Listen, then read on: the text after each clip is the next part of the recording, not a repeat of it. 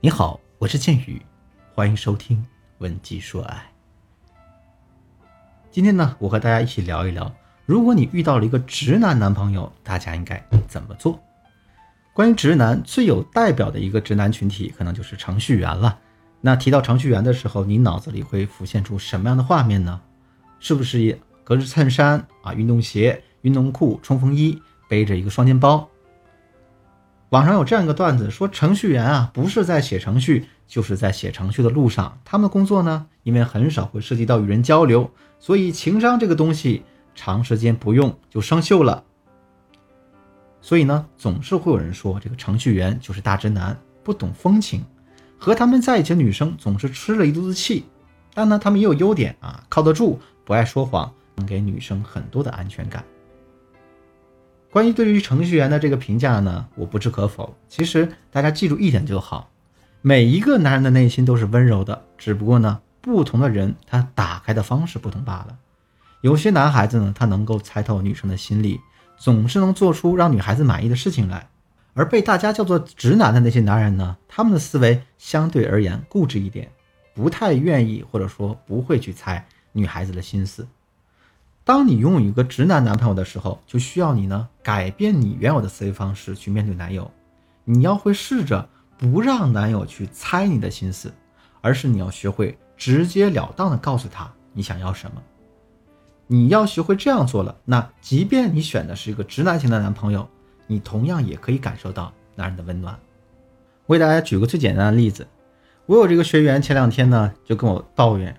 说建宇老师啊，我都一年多没看到过花了，为什么呢？自从去年情人节啊，我男朋友给我送了一个奇丑无比的花盒，被我说了这样一句“你干嘛花这冤枉钱”之后，他要真实在，再也没有送过花给我，那真的是直男让我受不了了。我想啊，有类似经历的姑娘应该不在少数。明明呢，有时候大家只是想让男人做得更好点儿，或者说啊，只是嘴上跟男人客套两句。可没想到，这个男人却丝毫不解风情，丝毫不懂你的真实用意，被他气得抓狂。但是呢，你又不想因为这点事儿放弃这段感情，因为总体上感觉嘛，这个男人还是不错的啊，对我也不赖。如果你有这样的痛苦的话，可以添加导师的微信文姬的全拼零零九，也就是 W E N J I 零零九，来获取我们导师的针对性指导，教你怎么调教他。那么。在男女强大的这种思维差异之下，大家要如何做才能让男人们、直男们更懂你们的心思呢？其实啊，这种直男的男朋友也有很可爱的地方。如果你能正确引导，那他的可塑性是很强的。关键大家用一些技巧。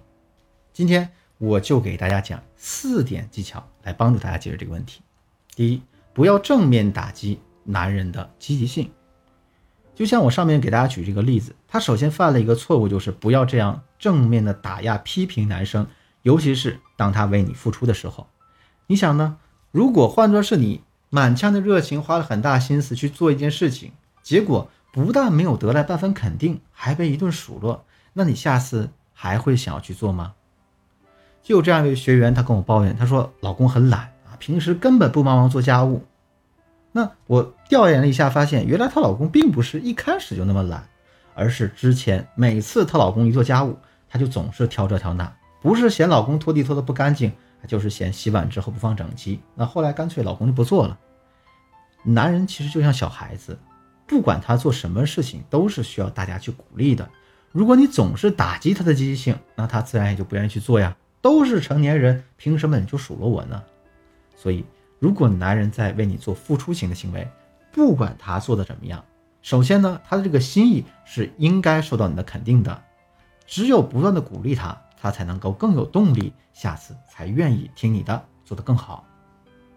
第二点叫做学会登门槛效应，懂得循序诱导。很多时候，男人做的不够好，真的不是男人错的，而是你在错了。因为你没有起到一个好的引导作用。前面我说了，好男人都是调教出来的，所以大家千万不要把什么不懂情调啊、不解风情啊这样负面的帽子直愣愣的往男人头上扣。啊，他不懂得对你浪漫，很大一部分呢是因为你不会引导。那这里呢，大家就可以掌握一个登门槛效应，去改变你当前不如意的现状。什么叫登门槛效应呢？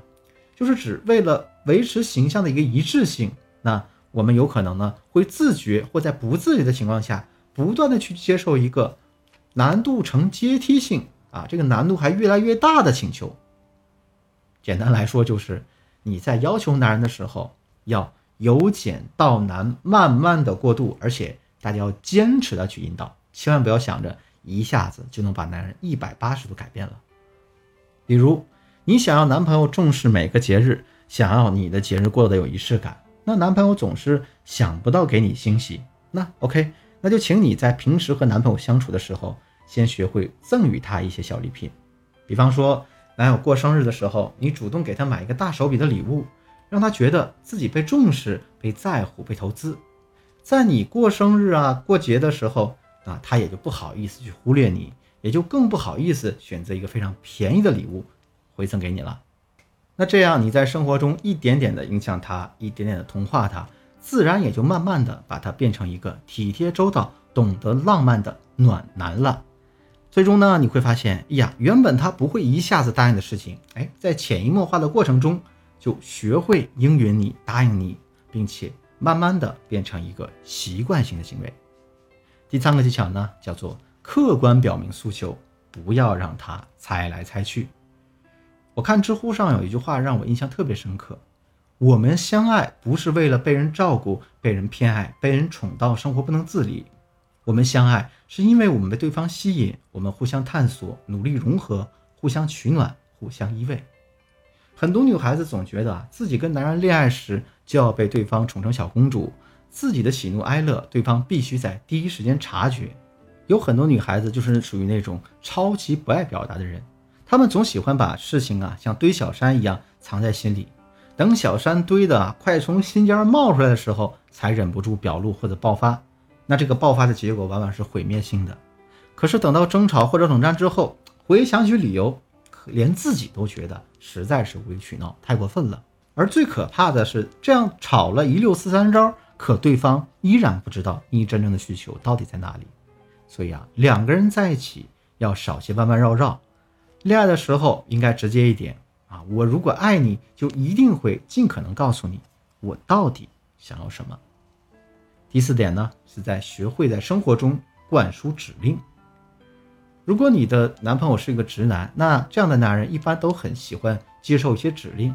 这时候你就需要投其所好。那如果大家觉得直男普遍情商低，这也就注定了他们有一个好引导的特质。大家只需要在生活细节当中像一个产品经理一样，给他温柔的提出要求啊，提出指令，他可能就会乖乖的照做，成为一个贴心男朋友。比方说你看中一个包包，你就发图片给他看啊，表达你的喜欢，无形中在给他洗脑，提高他的审美。等到节日之前再暗示一下你想要礼物。当你收到礼物之后呢，要夸他有眼光，又或者跟他说，女生姨妈来的时候是要喝红糖水的。几次之后，他就会开启一个自动化程序，乖乖的按照你说的做。你可以称为洗脑式的引导。其实直男就是一种很简单可爱的生物，你要好好运用它这个特性，你就一定会有所收获的。好了，今天的内容就到这里了。当然，想改变你的直男男朋友还有很多很多的技巧。